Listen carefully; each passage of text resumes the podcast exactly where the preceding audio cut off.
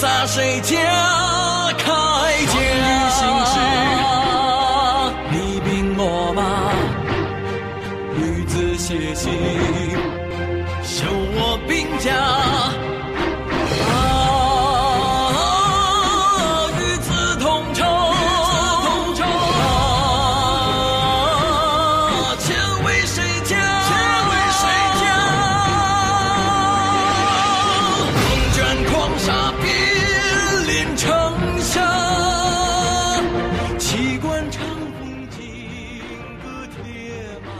周列国志第十六回：世间车报书见众，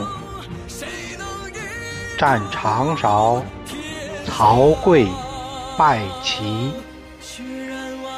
第一节：齐桓公败夏。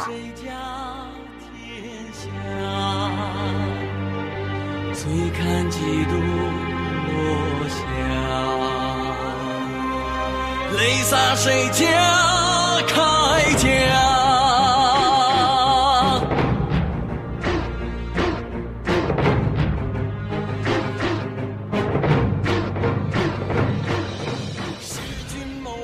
上回说到鲁侯接到齐鲍叔的书信，他向。师伯问计，呃，上次不听您的意见，结果兵败，是我错了。这次鲍叔来信让我杀公子纠，您说是杀好呢，还是留好呢？这桓公啊，认错挺快，但是呢，犯错也快。呃，主公。小白出力就能如此会用人，我看这子纠比不了。现在齐军压境，不如杀纠，和齐讲和。这回庄公没有犹豫，派了公子燕带兵到了生斗，突然袭击。管仲、少乎、公子纠没有想到供养他们的人会突然变脸，措手不及。再说身边也没什么兵，结果公子纠被杀，少乎、管仲被活捉。之所以被活捉，那是上面有交代。要不是这样。那也都得成为刀下鬼。少乎看着血泊中的公子纠，他放声大哭。为子死孝，为臣死忠，愤也。这是应当做的。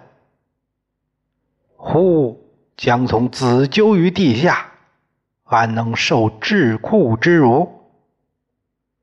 我愿随公子纠一块死，怎么能受着牢狱之耻呢？说着，猛然冲向大殿的柱子，撞柱身亡，可谓是忠烈之臣。旁边的管仲就很尴尬，他这样说。自古人臣有死臣，必有生臣。吾生而入齐，为究名冤。他这话也不知道跟谁说。说着，束手进入行车。师伯私下给鲁庄公说：“我看管仲那样，好像有人保他。此人天下奇才。”不死必被齐所用。齐要是重用管仲，那我们以后就没好日子过了。您不如替管仲说情，让齐放了管仲，这样管仲一定会感激我们，为我们所用。那齐不足虑也，齐就没什么大不了了。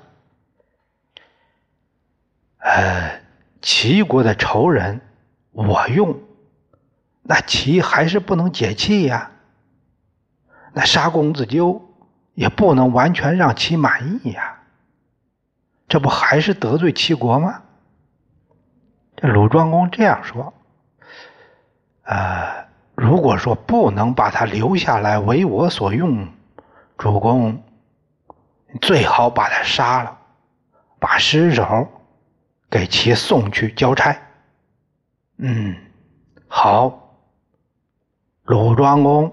就要杀掉管仲，然后交差。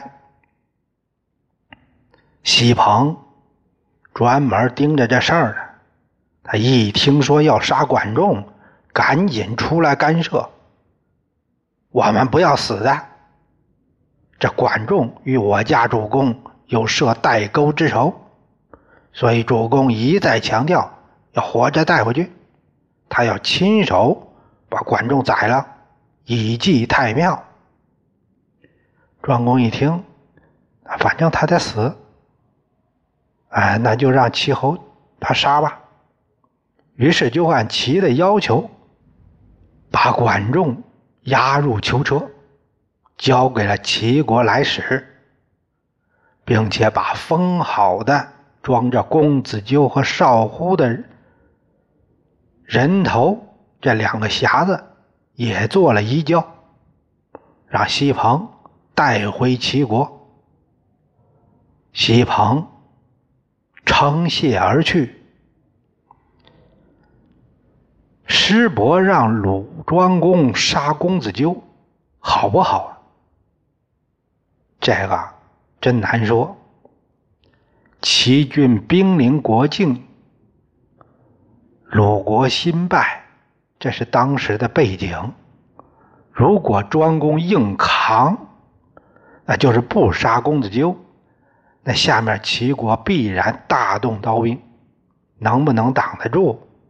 当时的执政应该很清楚。不过打仗这事儿也难说。如果公子纠知道齐要他的命，鲁侯不杀，那管仲。也会力保鲁国，后面的事儿啊就不好说了。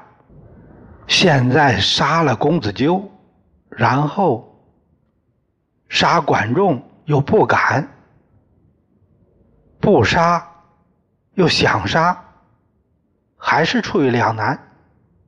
就按师伯所肯定的那样，那必然要杀管仲，或者是留下管仲。这样都是对鲁国有利。还有一种途径，就是把公子纠祸水吸引，让他投奔他国，这也会给其造成未知的政治后果。哎，历史呢是公子纠被杀，管仲被送回。再假设也没什么用啊。管仲在囚车里边，他恨不得一下子离开鲁国国境，多一分钟就多一分的危险。要是鲁庄公反悔，自己还是性命不保。他即兴做了首歌，交给赶车的唱。这歌词叫《黄鹄之词》，歌中唱道：“黄鹄，黄鹄，及其翼，执其足，不飞不鸣兮，笼中伏。高天何居兮，厚地何极？丁阳九兮，逢百六，引颈长呼吸。”寄之以哭，黄鹄，黄鹄，天生汝翼兮能飞，生如足兮能逐。遭此罗网兮，谁能赎？一朝破凡而出兮，吾不知其生渠而见路。皆比一人兮，徒旁观而踟蹰。这首歌词大意是说啊，黄鹄啊黄鹄，你被束缚了羽翼手脚。关在笼中，现在是要飞，不能要鸣，没人喝了。高天厚土啊，你还有什么可以恐惧不安的呢？时逢厄运之时，只能怪时运不济，仰天长啸，悲叹苍穹。黄狐啊，黄狐！可惜了你天生的本领，要飞能飞，要跑能跑，可偏偏落入罗网，哪个能拯救你呢？要是有一天能冲出牢笼，也难说命运的走向啊！也许会一飞冲天，也许也就默默无语。无闻了，可叹被失去自由的人，也只能这样看着。有什么办法？这是一首对他自己身世不幸的哀歌。如果这首歌真是出自管仲之手，那我们可以看到，他对自己命运前途。是一概不知的，并没有那么乐观，哀叹自己命运不济，空有一身才华，却没能有施展的天地，也许就这样死去了。也许他有乐观的是一点是什么呢？现在好友在朝，可能会有转机，总比鲁国这儿。要危险小一点仅此而已。负责开囚车的司机听着这歌也跟着唱，浑身都有了力量，也不累了。一天能走两天的路，终于离开了鲁国境内。管仲长松了一口气。哎呀，鲁庄公放走了管仲，他还真后悔了，又派公子燕来追杀，但已经来不及了。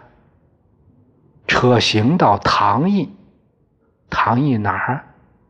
也就是蒙阴县。鲍叔牙已经在那儿迎候他了。他一见管仲活着回来了，高兴的不得了。可见，如果真杀了管仲，公子纠死了也是白死。鲍叔牙掌有兵权，非和那个鲁玩命不可。随后，把管仲迎入宾馆休息。哎呀，夷吾，没事吧？你这回能回来？真是齐国之幸啊！呃，我说，你这擅自打开行车，没有国君的允许，这样不好吧？不碍事的，你放心好了，我这就到齐侯那儿推荐你。哎呀，我和少虎一同辅佐公子纠。没能让他得以继承君位，又没有受忠义之节，作为臣子，我真是难以面对呀！况且我现在要辅佐的是仇人，少乎地下有知，非笑话死我不可。哎，成大事者不恤小耻。成大功者不拘小量。你有治天下之才，只是命运不济，时运不对。主公志大识高，要是能得到你的辅助，经营齐国，霸业不足道也。那称霸诸侯根本不在话下。那样，你功高天下，明显诸侯，属于受匹夫之节。成无义之士哉？谁还去做那俗人为守名节，其实一点实用价值都没有的蠢事儿呢？管仲内心的矛盾，就是要得到知心人来理解。其实他何尝不是这样想的呢？这心理平衡还是要做的，通过有人说出来，这样自己。就没有心理上的障碍了。管仲就留在了唐邑，鲍叔回了临淄，去见桓公。他先吊后贺。桓公说：“吊从何来？这这这丧事从哪来呀？”主公，子纠，君之兄也，为国而不得已杀亲。我哪敢不吊呢？啊，那贺呢？何以贺寡人？什么喜事可贺呀？管子天下奇才，非少乎可比也。臣以生治之，君得以贤下，臣敢不贺？管仲啊，天下奇才，少乎？根本就没法比。现在我把他活着给你引渡回来了，你得一贤相，我哪能不贺呢？以武啊，他那一剑差点要我命，现在那剑我还留着呢。想起这事儿，我恨不得吃了他，还用他？怎么可能呢？从桓公这话来看，让管仲活着回来，不过是鲍叔的意愿。桓公对死活管仲，还真不在意。哎，那都是各为其主。对你下手那会儿，只知有咎，不知有君呐。你要是用了他，他可以为您列得天下。还在意设一人，况且还设在代沟上吗？那不实际上还没射到您吗？嗯，那好吧，我就听你的，先不杀了，放了吧。鲍叔牙就把管仲带回自己家里来。在一起大谈时事政治、治国方略。齐桓公啊，当前所忙的政务就是把有功的做一个封赏，高国两家世卿都加了才艺，啊，嗯，那个交税的户就更多了，啊，你收入更高了，就这样嘛？当朝的事儿。他要让鲍叔牙当上卿，管理国政。鲍叔说：“君加惠于臣，使不动馁，则君之次也；至于治国家，则非臣之所能也。您给我这些恩惠，让我生活安逸了，这是您能做的。可要是说治国，”我没有这个能力，寡人之君，情不可辞。我知道你有本事，就不要推辞啦。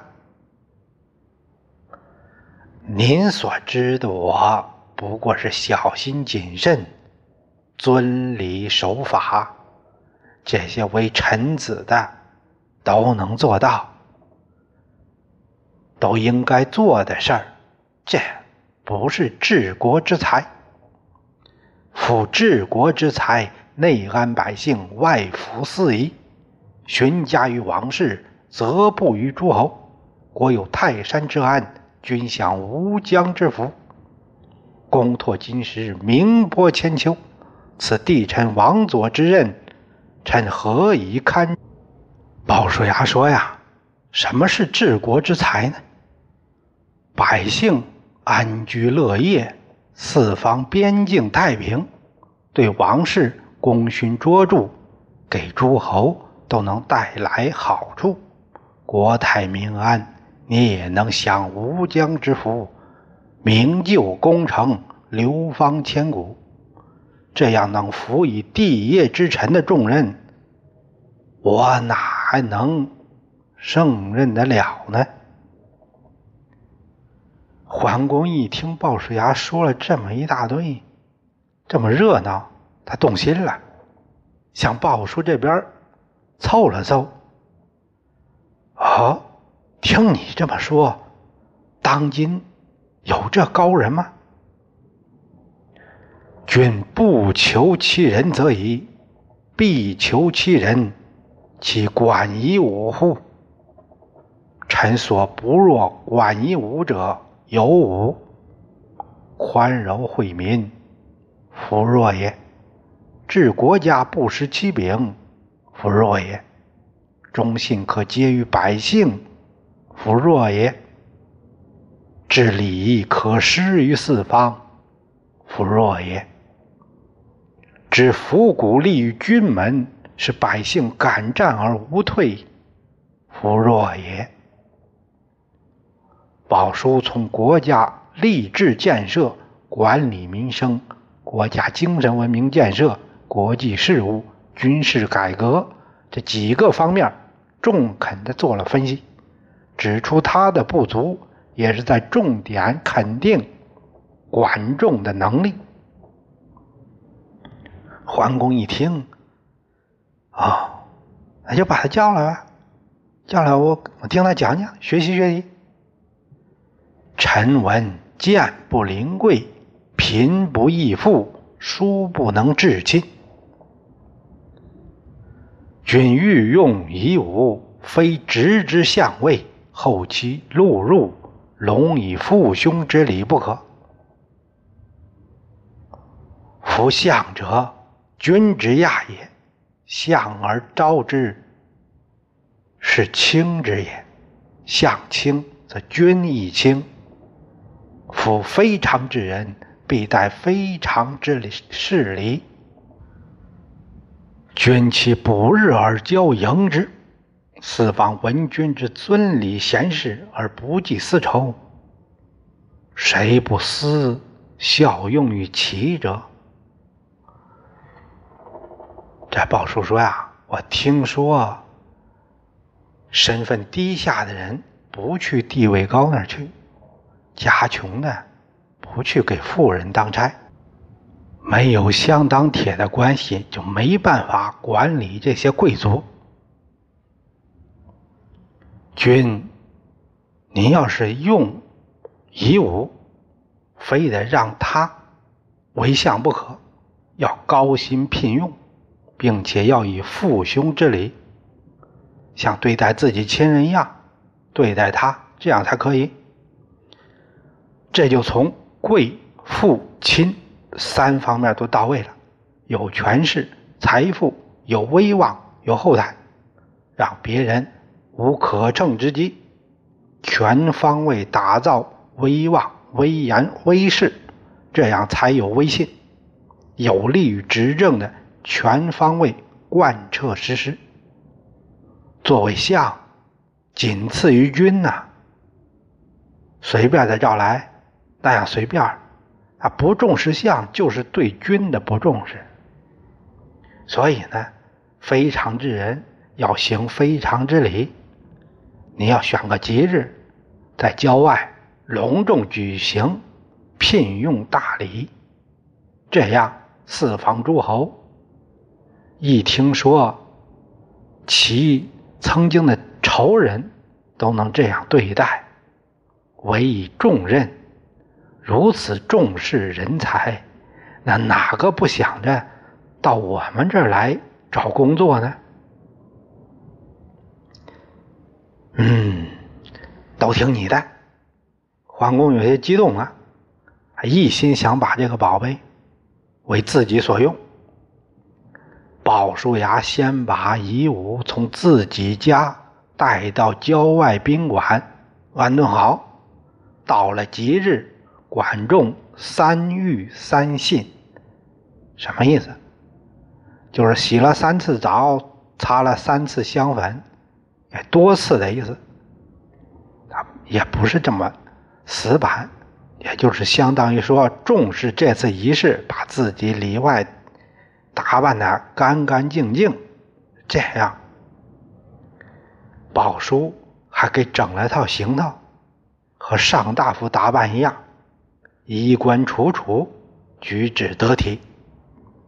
桓公亲自来郊外迎接，并同乘一辆车进了都城。这在当时相当轰动啊！这管仲一下子不但在齐国，就是在大中国都成了网红了，百姓观者如睹。沿途自然的形成两面人墙，这里边可能也有职业的欢迎队伍。不管怎么说吧，这次鲍叔牙炒作相当成功，正面效应相当好，管仲就这样被隆重的奉为国相，这对其产生了深远的影响。有诗这样赞道：“征贺君侯得相臣，谁知正是奸车人？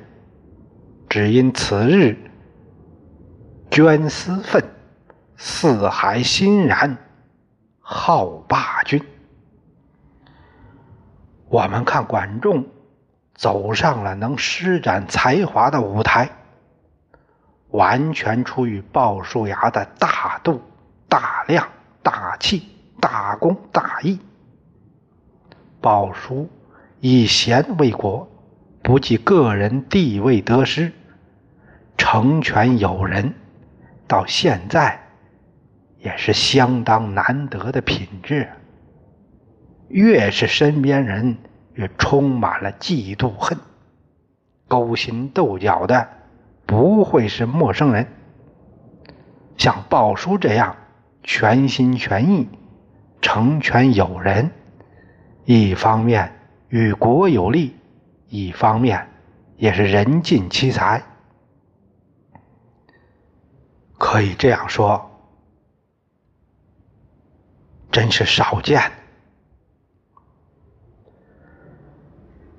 往往是因为个人得失的计较，就把身边的同事好友。无情的踩在脚下，甚至为自己的升迁血染了红地毯。在鲍叔面前，那是何等的卑微呀！管夷吾入朝，天地是给他了，下面就是该有实际行动了。管夷吾真有本事。治理好齐国吗？他是如何来治理齐国的呢？咱们下回再说。